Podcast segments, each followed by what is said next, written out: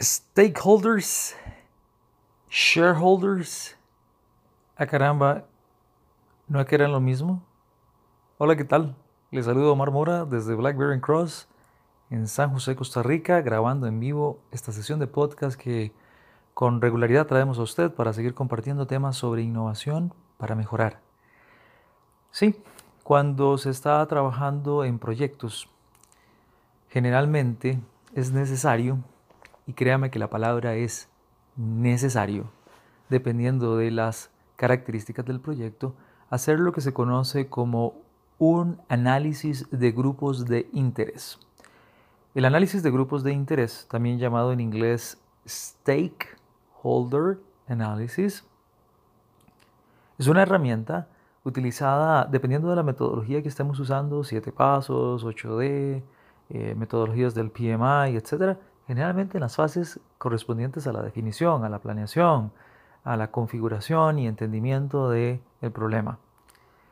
Y el stakeholder analysis o análisis de grupos de interés pretende tener una visión acerca de cuáles grupos de interés están participando en el proyecto, su ah, nivel de participación. Ahora, ¿cómo se hace eso? Bien, nosotros generalmente en Blackberry Cross pues usamos una herramienta de eh, varios amigos. Eh, una de ellas es, está contenida en un software que se llama Companion, que es de Minitab, que tiene un, una herramienta de Stakeholder Analysis. También se puede hacer un análisis similar en la, en la herramienta de otros colegas que se llama Engine Room de eh, la compañía Morsteam. E igualmente, pues, pues, si quiero información, pues puede visitar www.blackberrycross.com para encontrar algunas plantillas y ideas, ejemplos que tenemos por ahí.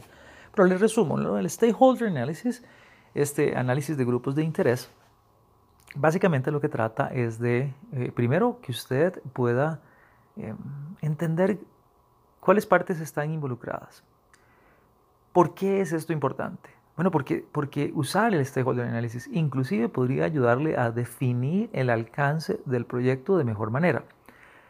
Le doy un ejemplo. Hace unos días atrás platicaba con una, con una colega, con una joven ingeniera muy, muy talentosa, muy inteligente, y estaba eh, haciendo ella la definición de su problema. Está usando DMIC como metodología.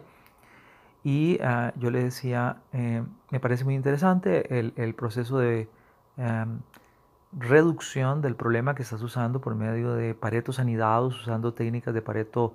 Em, ABC 1, 2, 3, alfa, beta, gamma, pues te ha llevado a encontrar que hay cinco productos que son los más críticos y por lo tanto, de acuerdo con ese abordaje, podrían ser el, foco de atención del proyecto. Sin embargo, le decía yo, ¿qué tal si hacemos una pequeña evaluación rápida de los grupos de interés? Dado que cada producto tiene un ah, process owner. Aparte de eso, tiene un eh, gerente de calidad o encargado de calidad.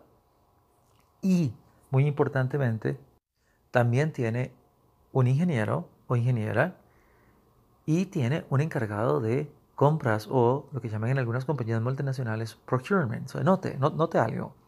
Cinco productos un dueño de proceso para cada producto, son cinco dueños de proceso diferentes, cinco personas distintas, cinco encargados de compras o de procurement, cinco ingenieros de calidad, ya llevan 15, ¿sí? y algunas otras personalidades que pueden salir. Quedémonos en que fueran 15. Hay 15 personas involucradas representando a tres áreas o grupos de interés, como mínimo. Y el proyecto debe ejecutarse en muy corto tiempo. ¿Cree usted que con un grupo de 15 personas, las cuales tienen diferentes intereses, diferentes actitudes, diferentes niveles de poder y diferentes a posiciones de acción dentro de la compañía o capacidad de acción, ¿usted cree que es fácil hacer el proyecto? No es tan simple como hacer una tabla y decir, hey, aquí está mi análisis de grupos de interés. Ah, por favor, si usted está aprendiendo eso en un entrenamiento, cree que se trata de eso, llévelo a la vida real. Se trata de comunicación, se trata de divulgación, se trata de negociación, se trata de convencimiento, de lobby, como dicen en algunos lados. Tenés que negociar con 15 personas, 15 almas, 15 prójimos que piensan diferente, que tienen diferentes presiones, que tienen diferentes requerimientos y hay que alinear a esos 15. Pero, ¿pero por qué? ¿Por qué los 15 desde el inicio? ¿Qué tal si tomamos un producto, el verdaderamente del Pareto ABC 1, 2, 3 alfa, beta, gamma, el más 1, el más A y más alfa de todos? Y con ese empezamos. Ah, claro, usted dirá, porque el Pareto dijo, no, no, no, no, no, porque el stakeholder análisis, el análisis de grupos de interés te dice, no tenemos capacidad en este momento para echarnos semejante bronca encima de negociación.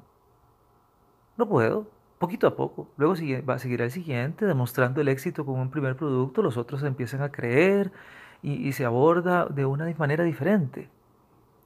Yo le invito a que lo madure, a que lo piense y usted dirá, y al inicio, ¿por qué usted decía lo del shareholder, stakeholder? Bueno, porque esta es otra confusión. Hace unos días me decía otra colega, eh, mucho más joven, está empezando ella en estas armas, me decía, ah, yo no entiendo cómo hacer el análisis de esto para los accionistas.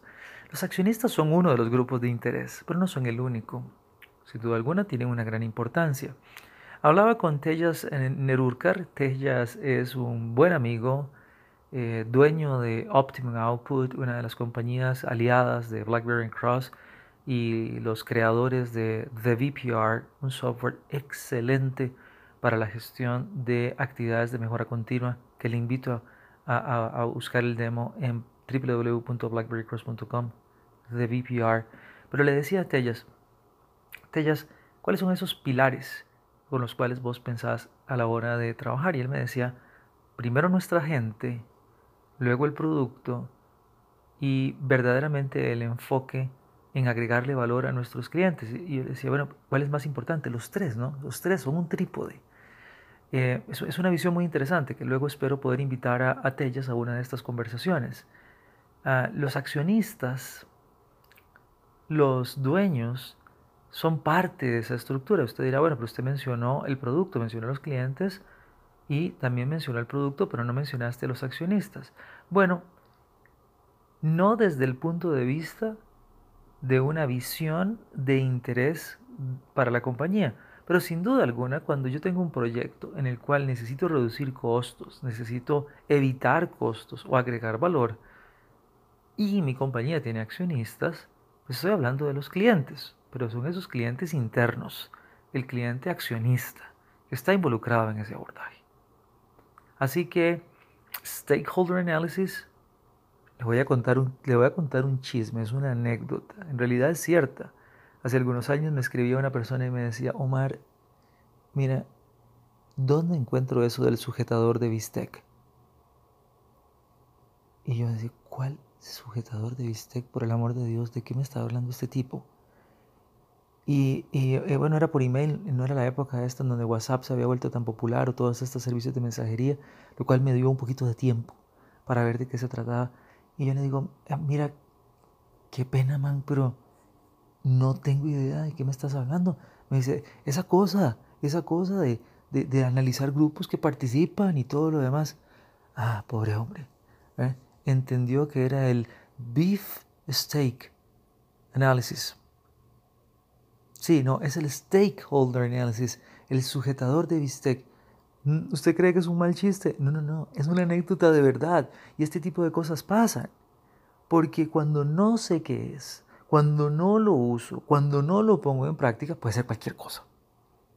Así que para que no le pase a usted lo del sujetador de bistec, ni para que crea que son los shareholders los únicos stakeholders, y para que usted utilice esta herramienta súper bien.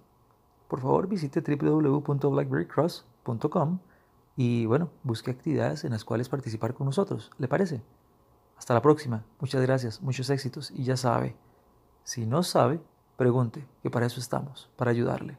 Muchas gracias. Que Dios le bendiga. Hasta la próxima.